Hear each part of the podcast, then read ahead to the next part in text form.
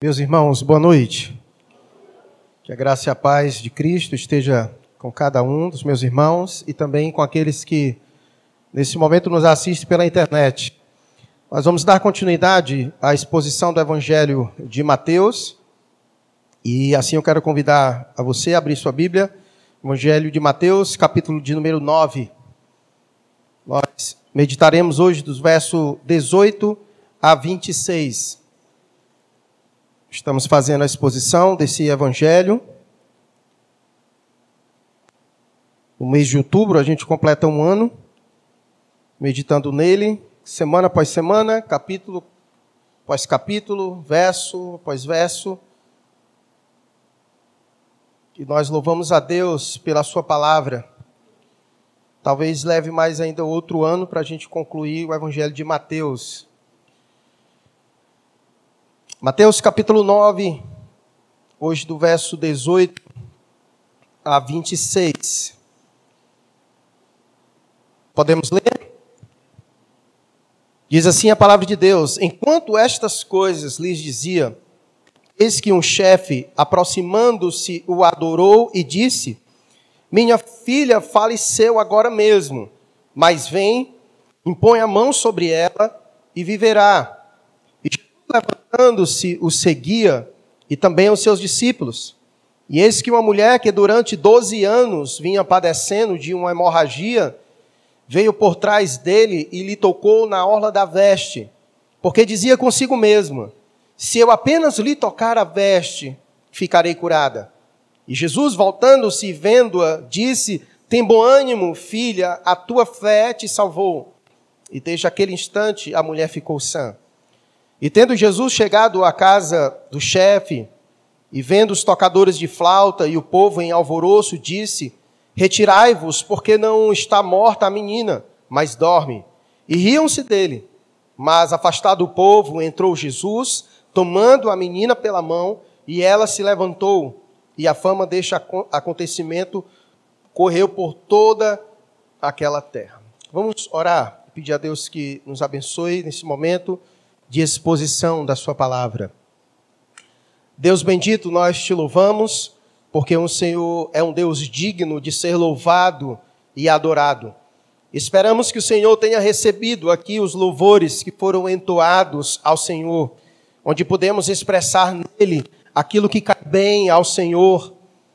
Deus bendito, que nesta noite o Senhor venha neste momento, por meio do teu Espírito Santo, preparar os nossos corações e falar poderosamente, pois acreditamos que a tua palavra ela é poderosa para penetrar no mais profundo do nosso, do nosso íntimo, nos ajudando a Deus a discernir tudo aquilo que está, os propósitos do nosso pensamento e do nosso coração.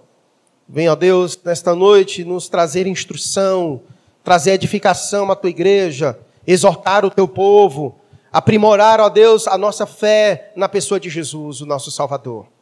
Abençoa, Deus, aqueles que nos assistem pela internet, que a tua graça caia sobre a vida deles. Não permita, ó Deus, com que nenhuma distração tire de nós esse tempo apropriado de estarmos atentos para ouvir a tua voz. E assim, Deus, nós oramos ao Senhor, agradecidos por esse tempo, pedindo a tua direção por meio da tua palavra, no nome de Jesus. Amém. Pois, como nós já temos visto e analisado ao longo desses domingos, quando nós começamos o capítulo de número 9, algo se intensificou na peregrinação de Jesus. Nós devemos lembrar que Jesus, ah, depois que ele iniciou seu ministério na Galileia, saiu Jesus percorrendo todas as cidades e exatamente fazendo aquilo que ele disse pelo qual ele veio fazer: pregando, ensinando, curando, realizando milagres na vida das pessoas.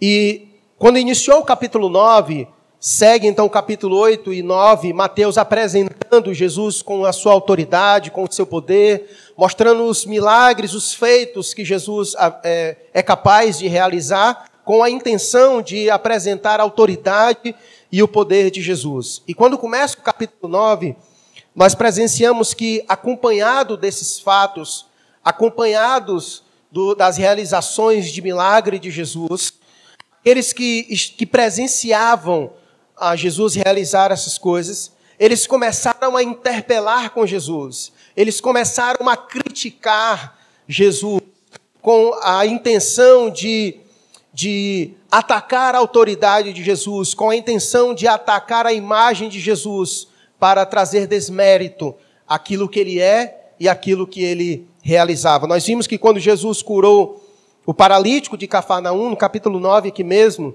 quando ele, antes de curar aquele homem e dizer, levanta-te e anda, Jesus disse, filho, os teus pecados estão perdoados.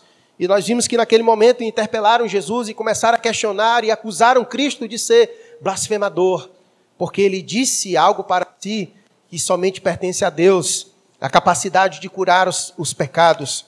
E dá continuidade dos versos 10 ao verso 13, eles questionam Jesus, porque que Jesus, ele senta para comer com, com publicanos e pecadores, eles criticam Jesus por causa disso. E dos versículos 14 a 17, como nós vimos no domingo passado, as pessoas estavam criticando os discípulos de Jesus, porque os discípulos de Jesus não estavam jejuando, como os discípulos de, de João Batista e os fariseus faziam. Então, nós percebemos que no capítulo 9 inteiro, as pessoas que estavam acompanhando Jesus eram um misto de gente. Havia aquelas pessoas que estavam buscando, adorando ao Senhor, mas havia também aqueles que estavam acompanhando Jesus só para criticar Jesus, só para interpelar com ele, de tal maneira que nós veremos no próximo sermão, inclusive, as pessoas acusando Jesus, versículo 34, de realizar as coisas que realizava pelo o maioral dos demônios, que é o próprio diabo. Então, nós vamos vendo a evolução das críticas sendo feita à pessoa de Jesus Cristo ao ponto de dizer que ele tem parceria, que ele anda em comunhão com o próprio demônio, que as coisas que ele realiza, ele não realiza da parte de Deus, mas ele realiza da parte do próprio demônio.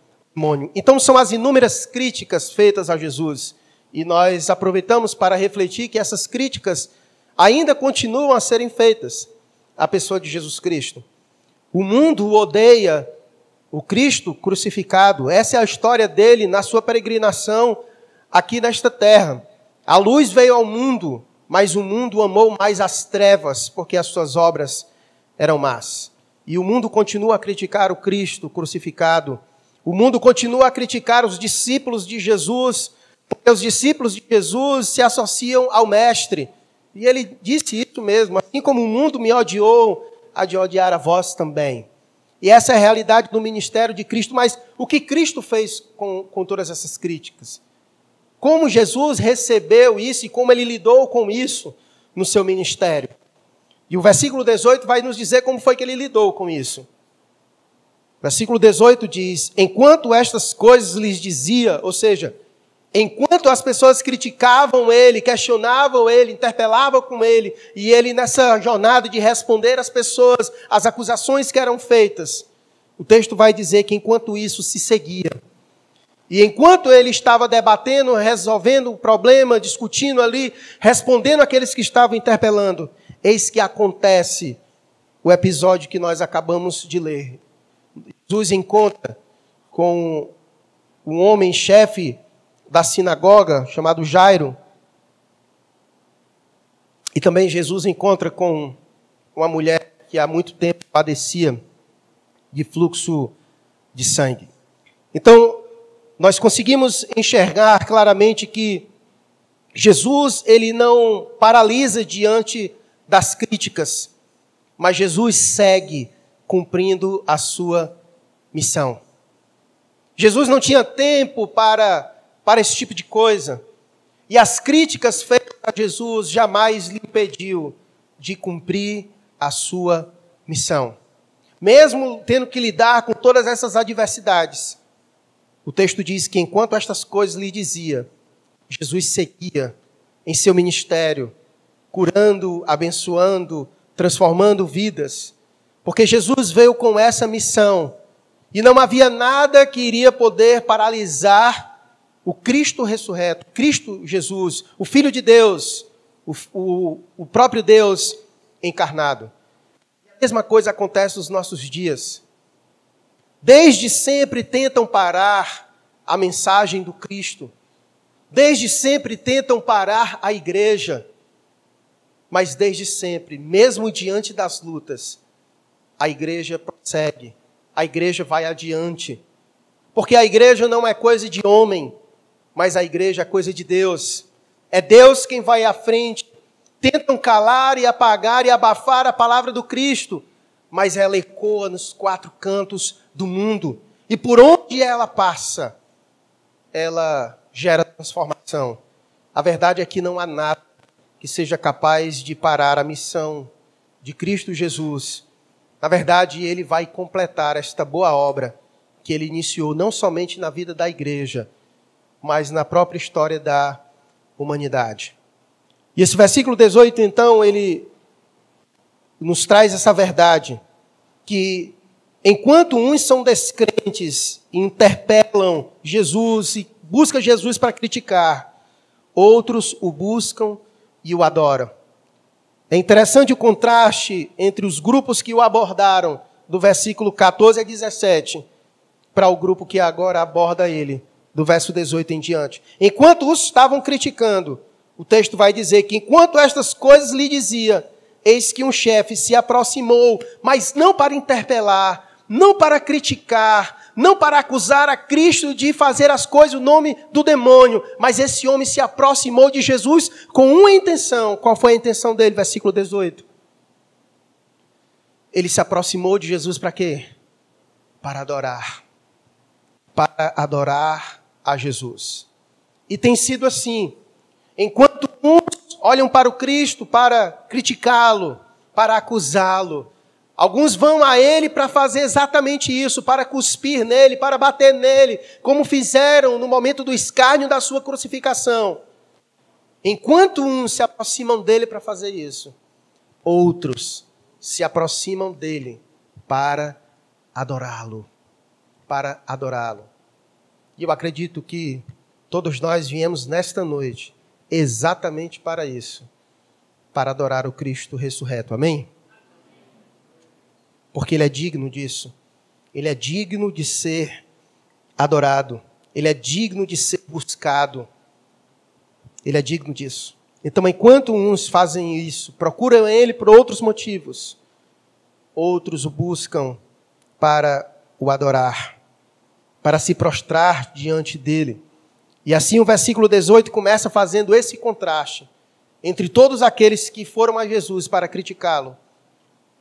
E essa perícope chega para mostrar que, em meio a essa realidade, há também aqueles que se aproximam de Jesus para o adorar, buscaram ele para o adorar. E essa história, então, ela, do versículo 18 a 26, Trata-se de duas histórias que duas pessoas diametralmente opostas elas se encontram aos pés de Jesus. É a história de um pai que havia que tinha uma filha. Essa menina ela havia desfrutado de saúde durante 12 anos. E ao mesmo tempo, essa história também é a história de uma mulher que parecido com essa menina, mas não 12 anos de idade, mas que há 12 anos sofria de uma terrível, um terrível fluxo de sangue, de hemorragia. Nós não sabemos a história nem dessa mulher, também não sabemos muito da história dessa menina. Mas aprove Deus, em sua soberania, juntar essas duas histórias. A história de um pai que naquele momento estava sofrendo por causa de sua filha, que tinha apenas 12 anos e que estava em uma enfermidade mortal, e a história de uma mulher que há 12 anos sofria diariamente com um problema de, de hemorragia, de fluxo de sangue. Você vai encontrar mais detalhes dessa história, tanto no Evangelho de Marcos quanto no Evangelho de Lucas.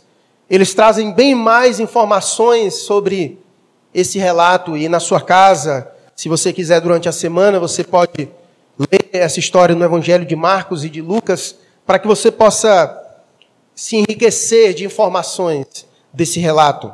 tanto de Marcos quanto de Lucas. E esse relato dessas, desses dois personagens, podemos incluir Jairo, porque é Jairo quem se encontra com, com Jesus. Nós podemos dizer que esse relato não somente nos ensina acerca de Cristo Jesus, como nós veremos, mas também esse relato nos ensina muito sobre o tipo de fé que é autêntica e que é genuína. E eu quero aqui traçar alguns paralelos, algumas coisas que são semelhantes entre Jairo, que foi em busca de Jesus, para que Jesus pudesse curar a sua filha, e ao mesmo tempo dessa mulher que há tanto tempo sofria e que vai ao encontro de Jesus. Esse é um daqueles relatos onde Jesus ele enaltece a fé mais uma vez de uma pessoa. Jesus faz isso com a mulher do fluxo de sangue. Ele ele enaltece a fé dela quando ele diz: "Filha, a tua fé te salvou". E ao mesmo tempo, Deus está trabalhando a fé de Jairo, porque Jairo também cria em Jesus, ele tinha, ele depositava confiança em Jesus, e por isso que ele o buscou diante de algumas situações que nós veremos. Então, o que eu quero nesse presente momento é tirar algumas lições para nós acerca da fé autêntica e genuína que nós conseguimos presenciar, tanto na vida de Jairo quanto na vida desta mulher. Uma das primeiras coisas, características que nós encontramos na, na vida de Jairo e na vida desta mulher, uma característica de uma fé autêntica, genuína, verdadeira, é que a fé verdadeira ela é aquela que nos leva a enfrentar multidões, a enfrentar a opinião alheia. É o tipo de fé que nos encoraja a não desistir no meio do caminho. É aquela fé que está alicerçada na pessoa de Jesus. E nós, quando olhamos para esse relato, nós conseguimos perceber isso tanto de Jairo quanto da mulher. Vejamos Jairo. A Bíblia vai dizer que esse homem, ele era um chefe da sinagoga. Ou seja, Jairo era um homem muito bem relacionado com os judeus.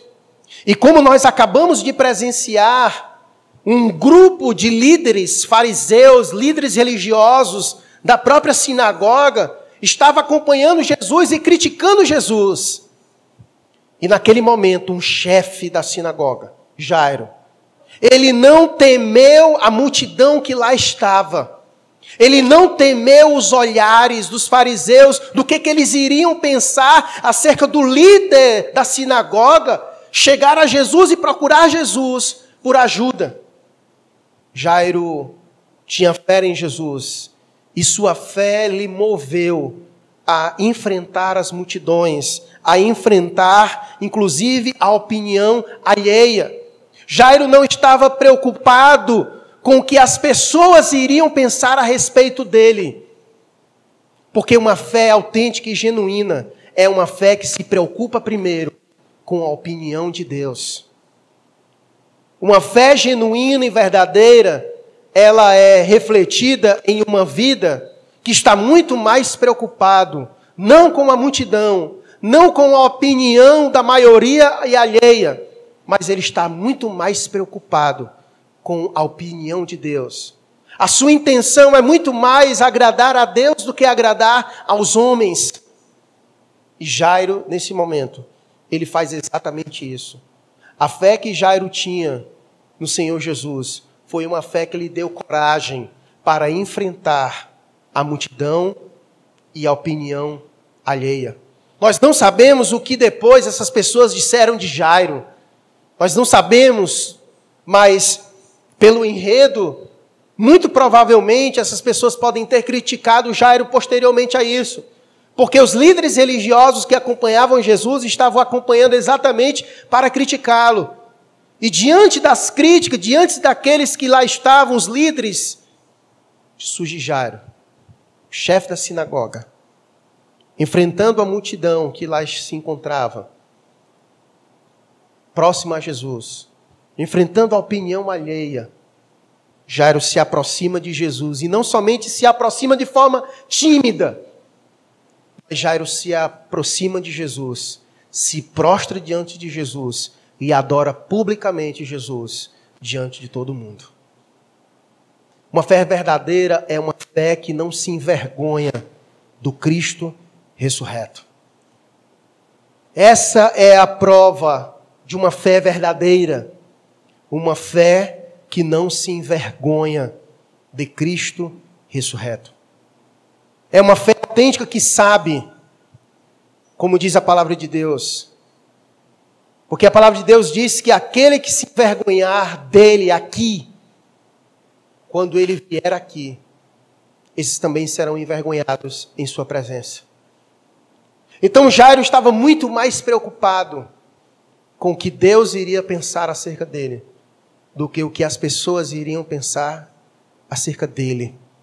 Essa é uma característica de uma fé verdadeira e genuína. É uma fé que faz isso, que não se envergonha do Cristo ressurreto. E aqui fica uma lição para nós. Não se envergonhe de Cristo. Eu sei que nós vivemos em uma sociedade que muitas vezes tenta nos envergonhar por causa da fé, por causa de Cristo. Talvez você já passou por isso, seja na sua escola. Quantos jovens muitas vezes não se escondem, escondem a sua identidade em Cristo com medo de serem taxados, ficam envergonhados, muitas vezes de demonstrar publicamente que são cristãos. Às vezes é no ambiente de trabalho, é numa roda de conversa. Nós não podemos nos envergonhar do Cristo ressurreto. Porque pode ser loucura para o mundo, pode ser escândalo para os judeus, mas é o poder de Deus para a salvação de todo aquele que nele crê. É o poder de Deus. Como Paulo disse, porque eu não me envergonho do evangelho, porque é o poder de Deus, porque é o poder de Deus. Jairo não se envergonhou. Jairo assumiu a sua identidade como um adorador, como alguém que tinha uma fé verdadeira e genuína no Cristo ressurreto. E diante de todo mundo, Jairo se aproxima, se prostra e adora ao Senhor. E adora ao Senhor. E não somente Jairo, mas esta mulher também fez isso.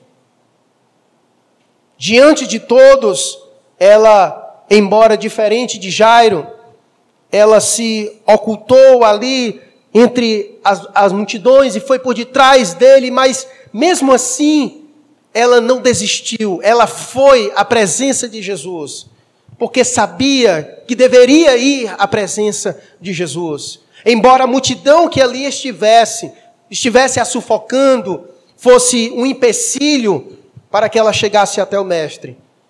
A fé verdadeira é aquela que nos move adiante nos move adiante, não nos paralisa diante da multidão, diante da opinião alheia. Tanto é verdade que quando ela toca em Jesus, Jesus faz questão de apresentá-la às pessoas. Jesus faz questão de apresentar aquela mulher, e não somente isso, Jesus faz questão de enaltecer a fé daquela mulher diante das demais pessoas que lá se encontravam. Então, uma característica da fé genuína e verdadeira que nós vemos em Jairo e nesta mulher é uma fé que não se envergonha do Cristo, é uma fé que enfrenta multidões, é uma fé que enfrenta a opinião alheia. E uma outra característica de uma fé genuína e verdadeira é que uma fé genuína e verdadeira é aquela fé que reconhece a autoridade e o poder de Jesus.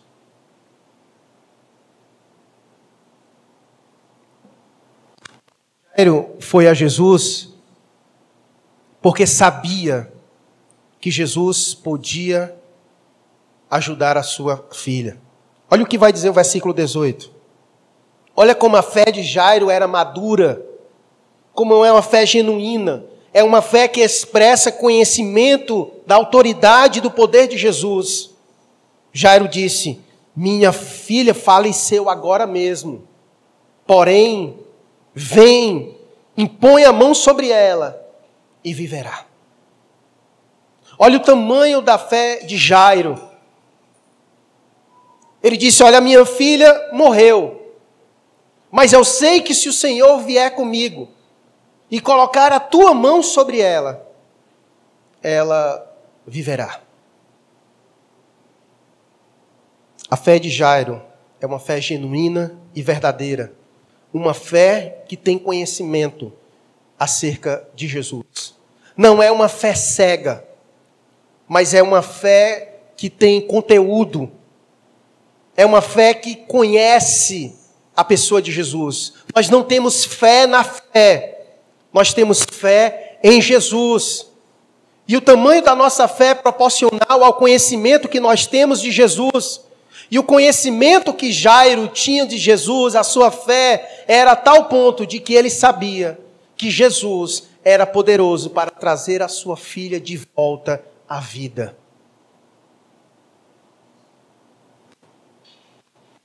Uma fé genuína e verdadeira, ela é reconhecida por isso uma demonstração de conhecimento da pessoa de Jesus. E não somente isso. A mulher do fluxo de sangue, da mesma forma. Aqui em Mateus, ele vai ocultar essas informações, mas Evangelho de Marcos, o texto vai dizer que essa mulher, ela tentou de diversas maneiras ela gastou tudo quanto tinha, ela não tinha mais aonde procurar ajuda, ela tinha gasto todos os seus recursos numa tentativa de tentar solucionar o seu problema. E aquela mulher, então, quando ela descobre Jesus, é despertado em seu coração uma fé verdadeira e genuína. Aquela fé que essa mulher tinha em Jesus era a tal ponto de que ela sabia que bastava tocar na orla das vestes de Jesus, que ela seria curada.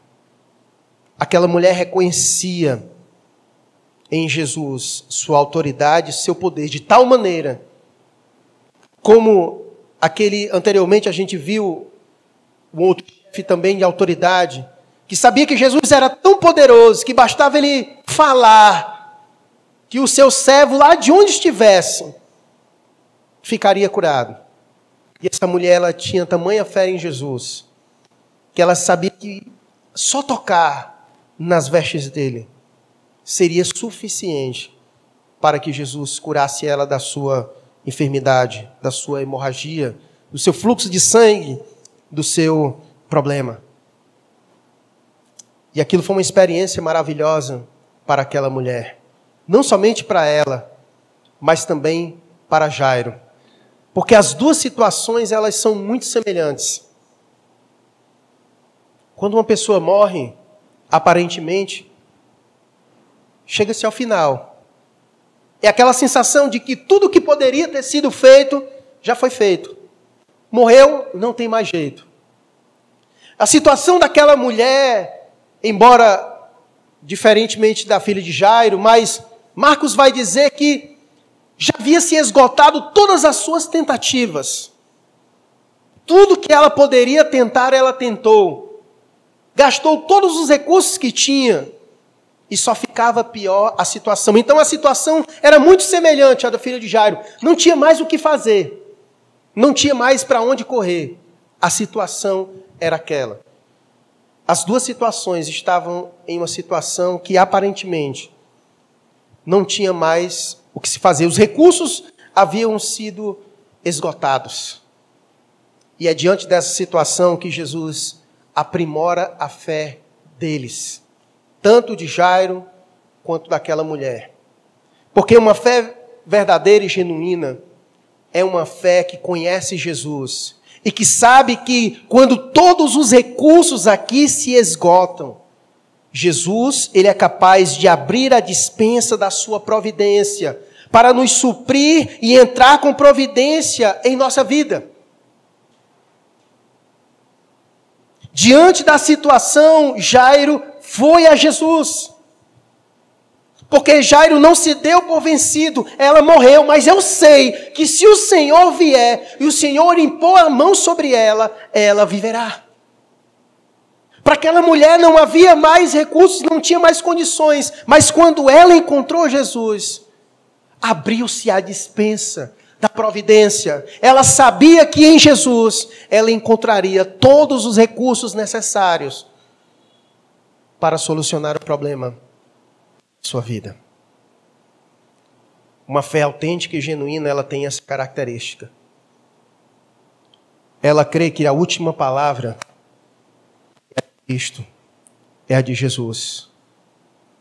Uma fé genuína e verdadeira, ela não se dá por vencida, mesmo quando todos os recursos dessa terra se esgotam, mesmo quando aparentemente não há mais saída mas uma fé autêntica e genuína, ela crê que Deus é poderoso para nos abrir uma porta e dispensar sobre nós todos os recursos da sua providência. Todos os recursos da sua providência. Isso é uma característica de fé. E muitas vezes Deus trabalha exatamente desse jeito em nós. Deus espera todos os recursos aqui acabarem, para que a porta da fé seja aberta e para que a gente possa contemplar o agir de Deus em nossa vida, o agir de Deus providencial em nossas vidas. Então, muitas vezes Ele faz isso. Ele faz com que todos os recursos se esgotem para que isso aconteça acho que essa caixa aqui está fazendo barulho.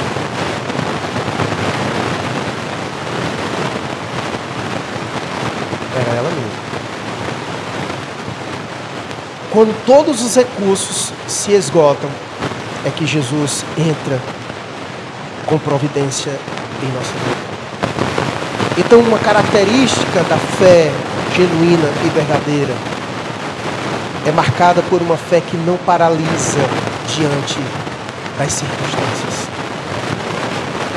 Jairo não ficou paralisado diante das circunstâncias. Aquela mulher não ficou paralisada diante das circunstâncias.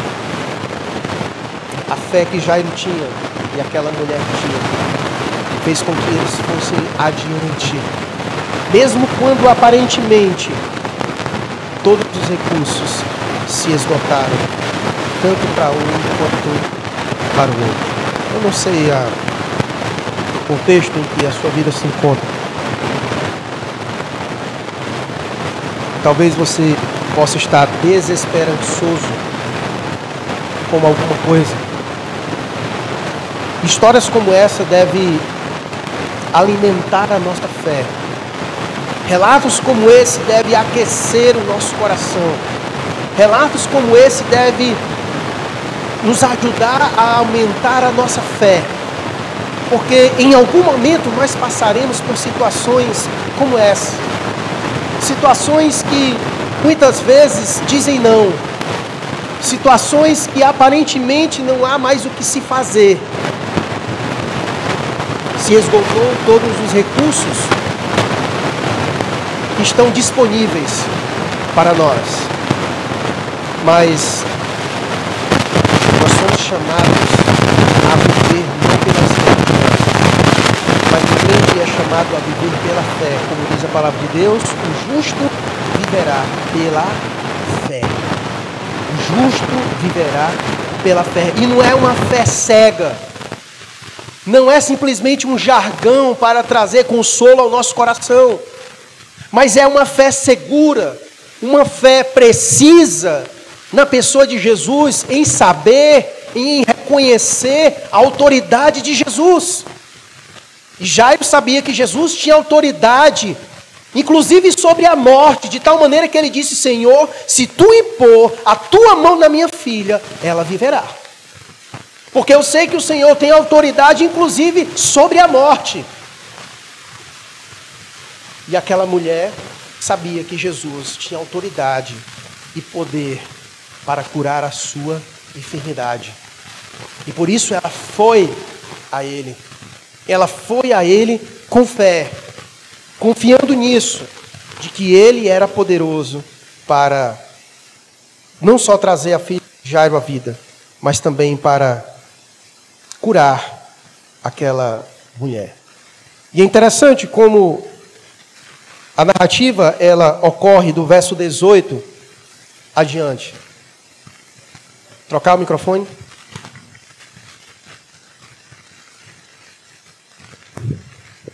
Ok. Então, a narrativa ela segue do verso 18 a 19 da seguinte maneira: que Jesus se encontra com, com ele, com o chefe, com Jairo, e Jesus então sai com ele para ir à sua casa, onde estava a sua filha. Jesus atende o pedido daquele homem e vai com ele. E no, então inicia-se do versículo 19 ao 22 algo que acontece no percurso. No percurso de ir à casa de Jairo, é que então ocorre o episódio que Jesus se encontra com a mulher e que ela toca em Jesus, ela é curada, Jesus para naquele momento para identificá-la. E enquanto tudo isso está acontecendo, a, o versículo vai dizer assim, no versículo 23, que tendo Jesus chegado à casa do chefe e vendo os tocadores de flauta e o povo em alvoroço, disse: Retirai-vos, porque não está morta a menina, mas dorme. E riam-se dele. Então, uma narrativa que nos dá a entender, inclusive Marcos vai expressar isso melhor, é que enquanto Jesus estava indo com, com Jairo para a sua casa, Outros se encontraram com Jesus, e Mateus não traz esse relato, mas outros se encontraram com, com Jairo para dizer que a sua filha estava realmente morta e que não tinha mais o que fazer e que dispensasse o mestre em relação à, à ida dele à casa de Jairo. Então você imagina como ficou o coração de Jairo. Jairo tinha ido ao encontro de Jesus, na esperança de que Jesus pudesse ir à sua casa para ajudar a sua filha.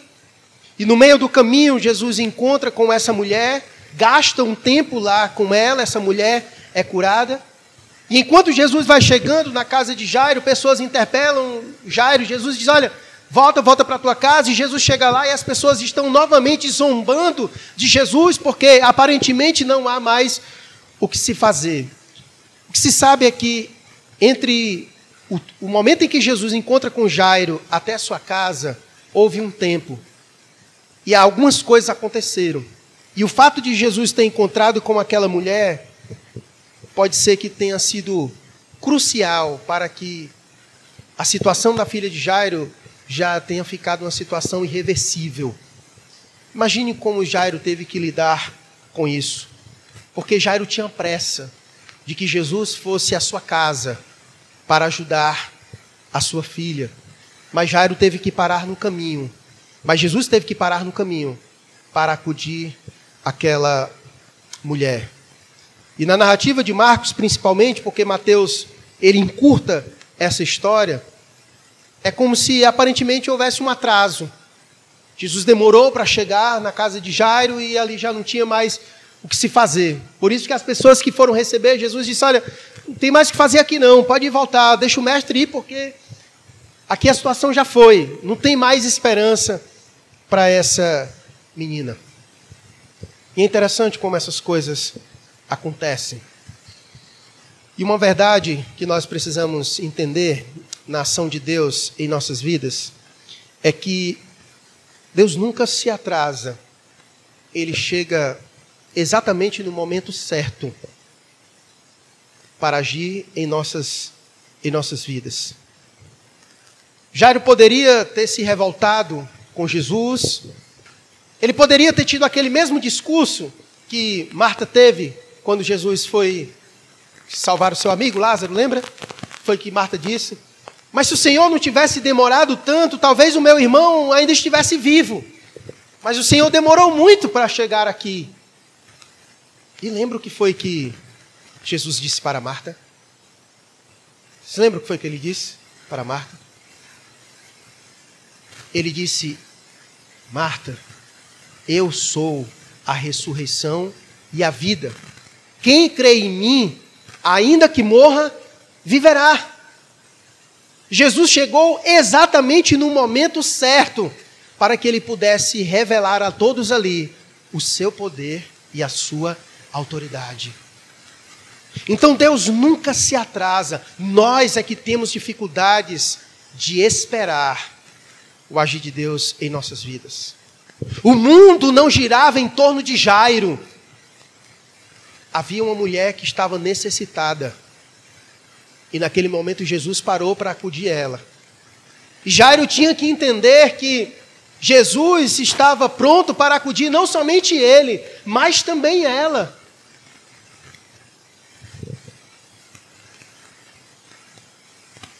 Nós precisamos compreender como tudo isso ocorre em nossas vidas. Porque enquanto aquela mulher foi curada, a filha de Jairo morreu. Então você imagina Jairo.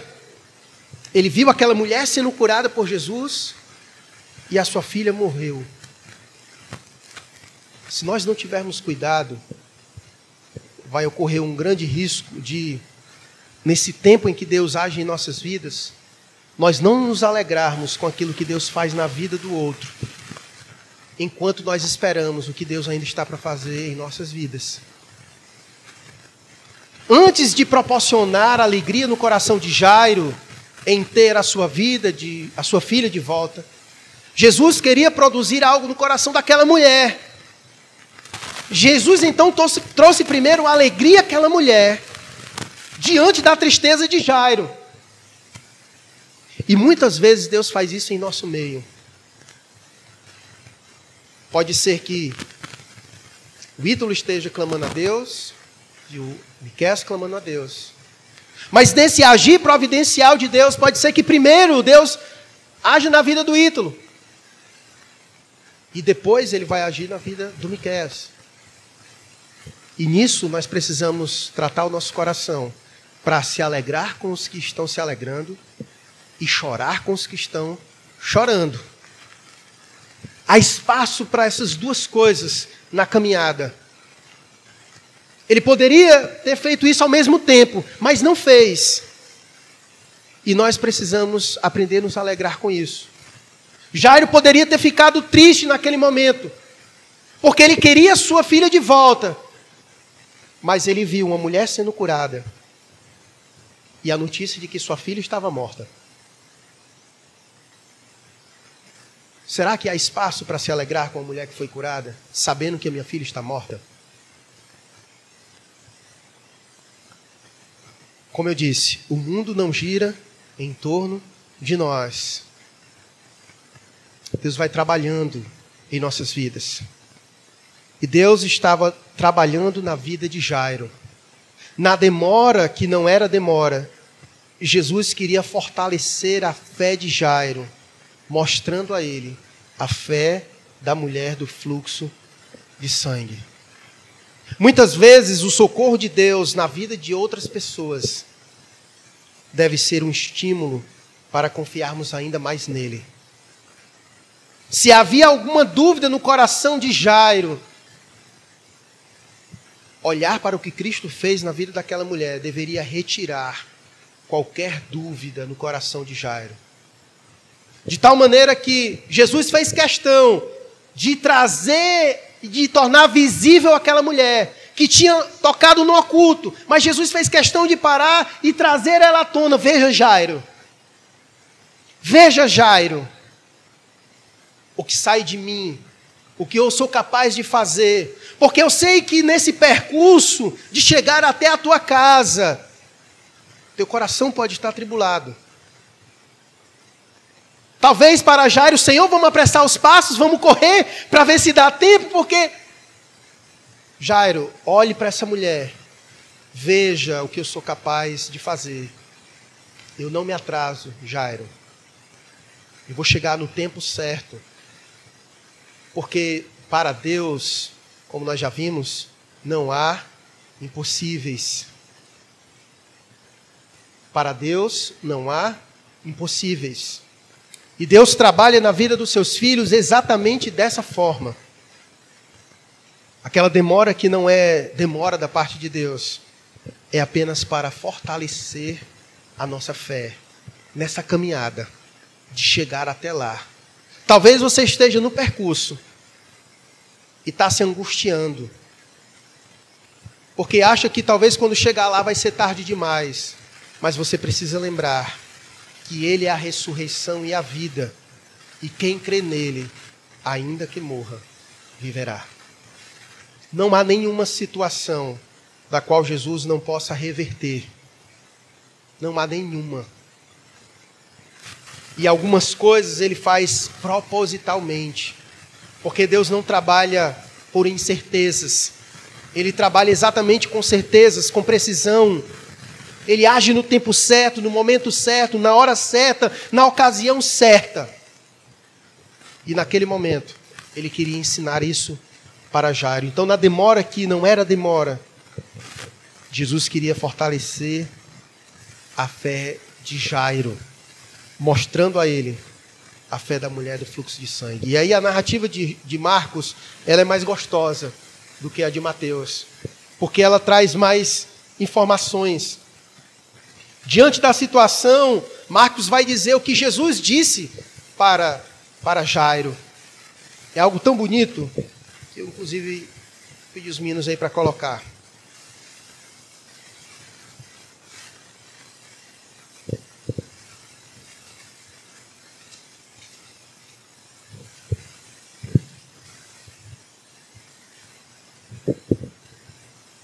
Versículo 35 e 36. Marcos capítulo 5. Marcos capítulo 5, versos 35 e 36. Falava ele ainda quando chegaram alguns da casa do chefe da sinagoga, a quem disseram: Tua filha já morreu, porque ainda incomodas o mestre. Olha o que Jesus disse para ele. Mas Jesus, sem acudir a tais palavras, disse ao chefe da sinagoga: Não temas, crê somente. Não temas, crê somente. Há momentos em que não temos que fazer nada a mais do que crer somente. É somente isso que ele quer. Creia.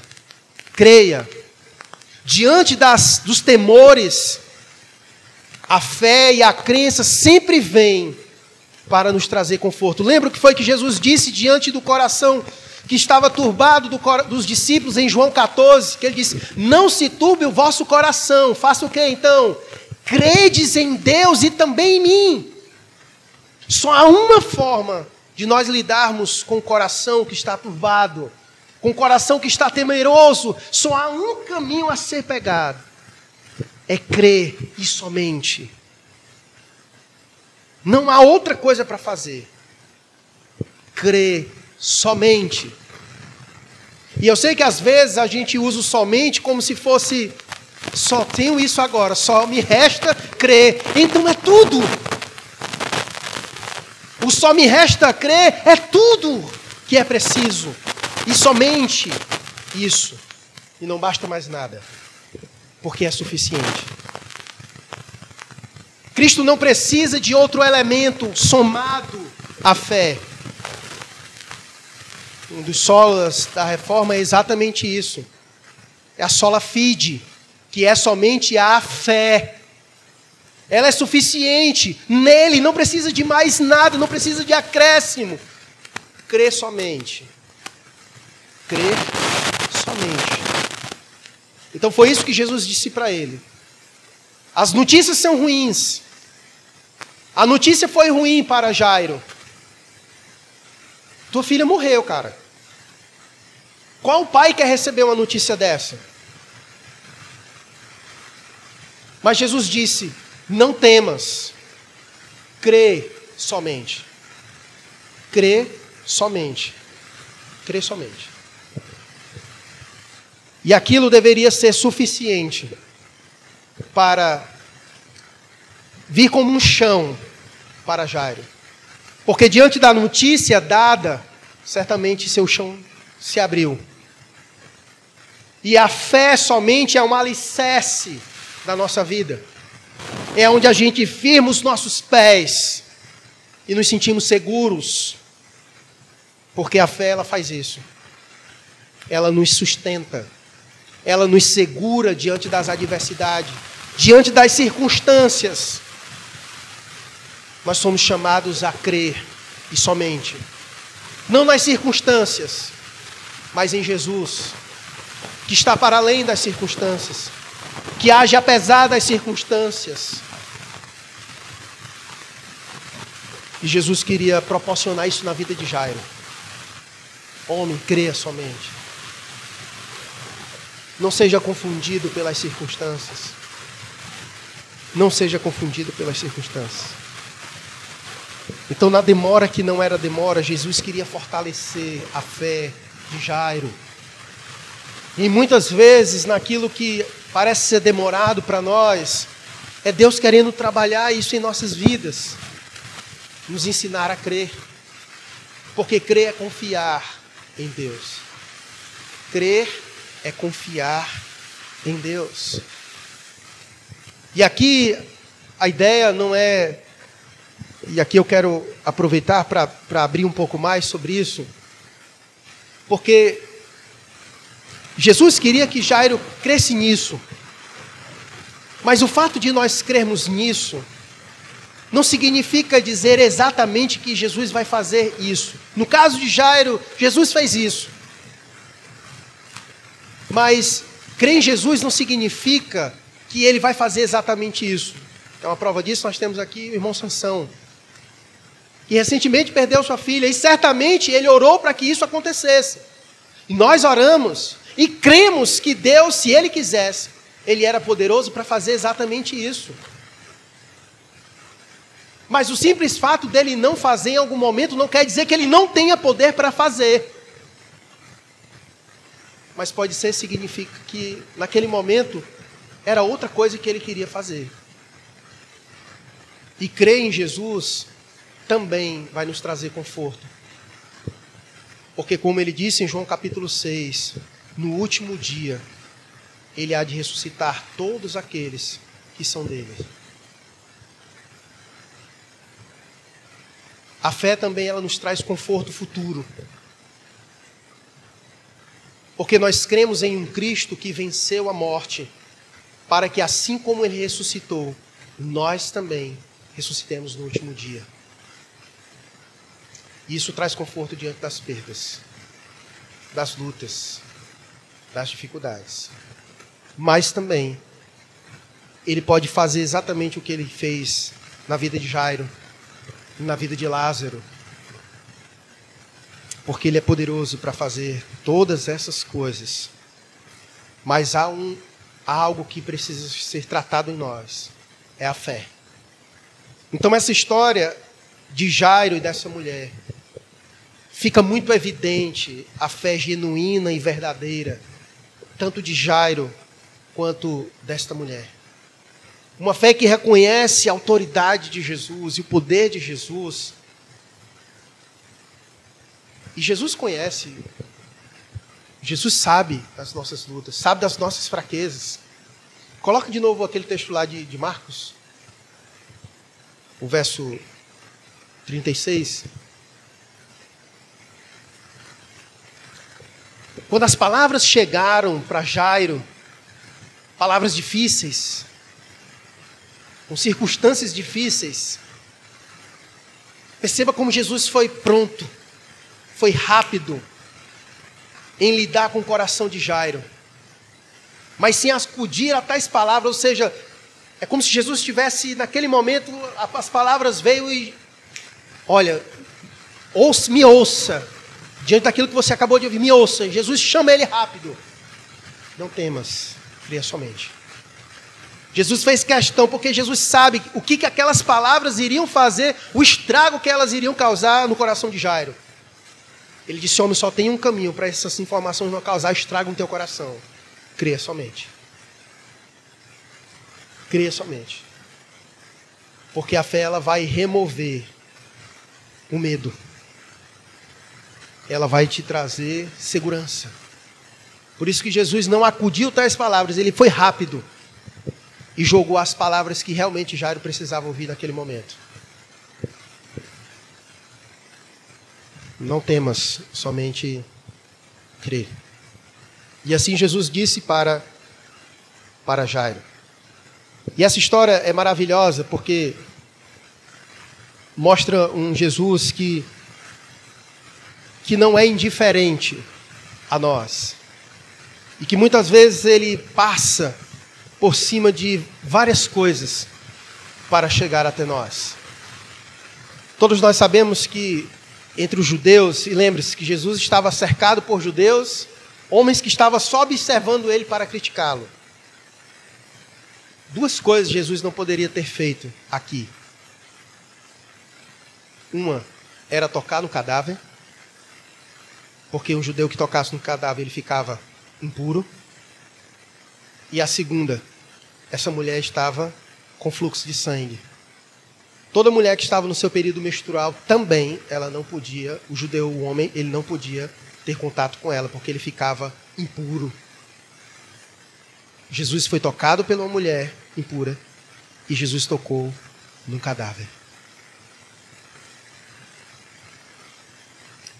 É exatamente isso que Jesus faz. Ele vai ao encontro daquilo que é impuro. E é interessante que Jesus não fica contaminado com a nossa impureza, pelo contrário, nós somos purificados, transformados pela sua pureza.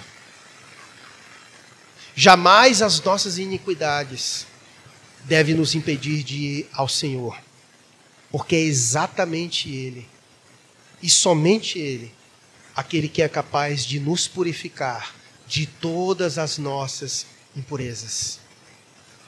De todas as nossas impurezas. Jesus não estava preocupado com o que iriam pensar acerca dele.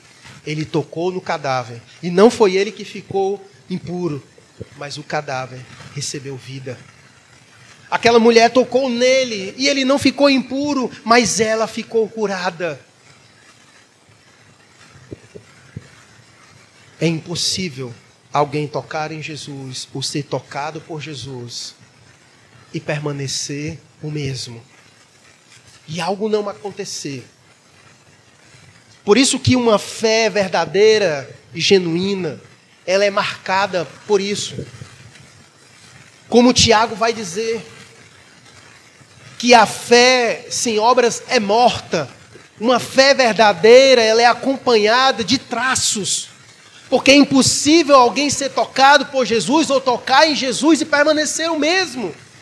A fé transforma. A fé transformou Jairo, sua filha e a mulher. É impossível alguém tocar em Jesus ou ser tocado por Jesus e permanecer o mesmo. A fé que Deus nos dá é uma fé transformadora. É uma fé transformadora.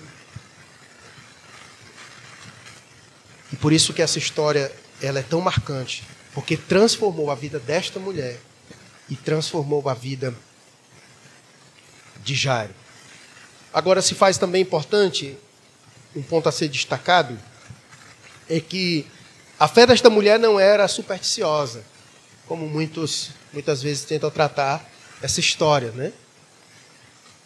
Não eram as vestes de Jesus que eram miraculosas, isso é importante dizer porque ao longo da história, principalmente na cultura, as pessoas são muito supersticiosas e creem que amuletos, coisas, são capazes de nos curar. Essa mulher foi ao encontro de Jesus. Ela tinha fé em Jesus. Jesus é que é o objeto da nossa fé. Não as coisas. Não as coisas. O fato dela ter tocado nas vestes de Jesus era a sua dificuldade de chegar até Jesus. A multidão cercava a ele. E o único meio que ela teve de tentar tocar nele foi em suas vestes. Mas ela tinha tanto desejo de chegar a ele, cria tanto nisso, que só tocar em suas vestes foi suficiente para sair poder dele, como ele vai dizer em Marcos. Ele sentiu o poder sair dele ao essa mulher tocar nele. Né? Tamanha era a fé que ela tinha na pessoa de Jesus. Então, não confunda a fé que ela tinha em Jesus com superstições, com amuletos, com outras coisas. Essa mulher tinha fé na pessoa de Jesus. Uma das coisas que eu também gosto de ver nessa história é como Jesus é mestre em promover restituições em nossa vida. Como Jesus é mestre em fazer isso. Jesus restituiu a saúde daquela mulher, deu a, a saúde, devolveu a saúde que há 12 anos ela não tinha. Portanto, meu amigo, meu irmão, não perca a esperança. Eu sei que tem certas mazelas que nos acompanham às vezes um bom tempo. Essa mulher sofria disso há 12 anos, mas havia esperança para ela, porque Jesus é aquele capaz de, de, de promover restituições em nossas vidas, de restituir coisas que nós perdemos. Essa mulher perdeu a sua saúde. Em algum momento, fazia 12 anos que ela havia perdido sua saúde. E naquele momento o Senhor restitui a sua saúde, e não somente isso, mas Jesus restituiu a sua comunhão com Ele, porque a fé que aquela mulher tinha não somente era uma fé curadora, mas uma fé salvadora, de maneira que ele disse: A tua fé te salvou. A tua fé te salvou. Jesus veio para promover uma restituição na nossa relação com Deus. Aquilo que foi rompido no Éden, aquilo que o pecado quebrou da nossa relação com Deus, Jesus veio para restaurar, para fazer restituições em nossa vida. Jesus restituiu a saúde daquela mulher, e não somente isso, Jesus restituiu a relação entre filha e pai. Jesus deu a Jairo novamente em seus braços a sua filha, a sua preciosa filha. Talvez muitos aqui tenham relações rompidas, quebradas, familiares. Não perca a esperança. Cristo é mestre em promover restituições. Por amor a Jairo, o Senhor deu de volta a ele a sua filha, a qual ele havia perdido.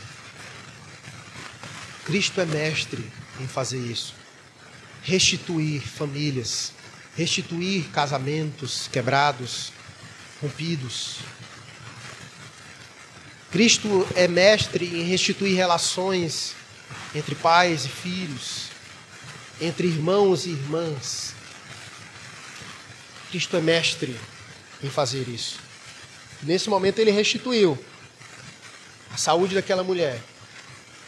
Restituiu, deu de volta aquele homem a sua filha. Ele é mestre em fazer isso, em restituir, em, em promover restituições em nossa vida. E eu quero finalizar, já que a gente tem falado sobre fé, mostrar exatamente como esses homens, como encerra essa história. Essa história começa com pessoas que chegaram diante de Jesus com tremores. Pessoas que chegaram diante de Jesus mazeladas. Um homem arrasado, que tinha perdido a sua filha e uma mulher arrasada emocionalmente em todos os aspectos, tanto Jairo quanto ela. Há 12 anos que ela sofria disso, certamente dores físicas, dores emocionais de estar frustrada, de ter perdido tudo que tinha na tentativa de ser curada. E cada tentativa era uma frustração. Cada tentativa era uma frustração de não dar certo, e Jairo, acabado. Sua filha morrera. Mas é interessante como essas histórias mostram que a verdadeira fé transforma tremores em triunfos. A verdadeira fé transforma tremores em triunfos. Essa mulher teve a sua saúde restaurada. E Jairo teve a sua filha novamente em seus braços. Essa história começa com homens, um homem e uma mulher derrotado, acabado em todos os aspectos, mas termina com eles reerguidos. Porque a fé verdadeira e genuína, ela triunfa, sempre triunfará em meio aos tremores e às angústias da vida. Meu encorajamento para você na aplicação dessa história é isso. Não perca a fé. Não perca a fé na pessoa de Jesus. Talvez as circunstâncias em que você esteja passando e vivendo seja o meio pelo qual Jesus está trabalhando em tua fé, fortalecendo você diante da circunstância e da adversidade.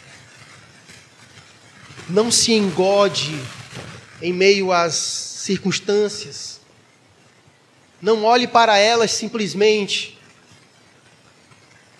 mas que elas elas sejam apenas um palco no qual Jesus há de usá-las para mostrar quão grande ele é em sua vida. Que a sua fé seja fortalecida em meio a tudo isso que a fé genuína em seu coração na pessoa de Jesus, ela triunfe em meio aos tremores e às dificuldades da vida. Vamos orar. Coloque tua vida diante de Deus. Vá a Jesus como Jairo foi. Vá a Jesus como essa mulher foi. Crendo somente crendo somente.